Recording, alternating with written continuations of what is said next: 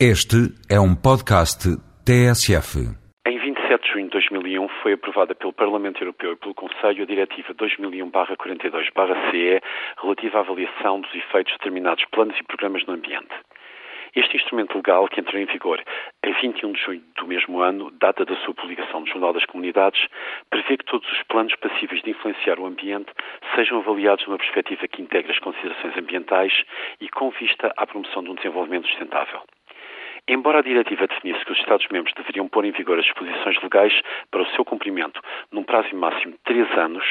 só a 15 de junho de 2007 foi publicado o Decreto-Lei 232-2007 que a transpõe para a ordem jurídica portuguesa mas é com toda a justeza que a avaliação ambiental de planos e programas é aí consagrada como processo de avaliação da qualidade ambiental, de visões alternativas e perspectivas de desenvolvimento, incorporadas num planeamento ou programação que irão enquadrar futuros projetos, garantindo a integração global de todas as condicionantes em jogo, biofísicas, económicas, sociais e políticas. Decorre, por exemplo, a articulação, também consagrada na mesma lei, do processo de avaliação ambiental estratégica, de grandes opções a nível do planeamento, com o processo de avaliação de impacto ambiental, de projetos de execução, concretizações e materializações dessas grandes opções, desde logo a nível da definição do correspondente âmbito. Onde está então a questão?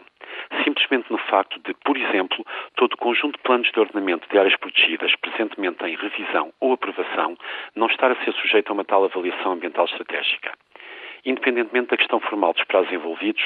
e não esqueçamos que a diretiva completou já seis anos após a sua publicação, corremos o risco de estar a perder a oportunidade que este quadro legal comunitário e nacional constitui. De facto, a avaliação ambiental estratégica dos planos de ordenamento das áreas protegidas pode contribuir de forma decisiva para assegurar a proteção efetiva dos valores e funções ecológicas presentes, ao definir um quadro mandatório e objetivo de avaliação e de acompanhamento continuado de todos os projetos que isso venham a pretender instalar, de interesse nacional ou outros. Esse quadro, estabelecido prévia e externamente a qualquer projeto, ao invés de ser um fator inevitavelmente inviabilizante, constituirá um crivo de qualidade, apenas ultrapassável por projetos territorial e ambientalmente adaptados, que tenham em conta e integrem todas as opções subjacentes à prossecução de uma sustentabilidade real.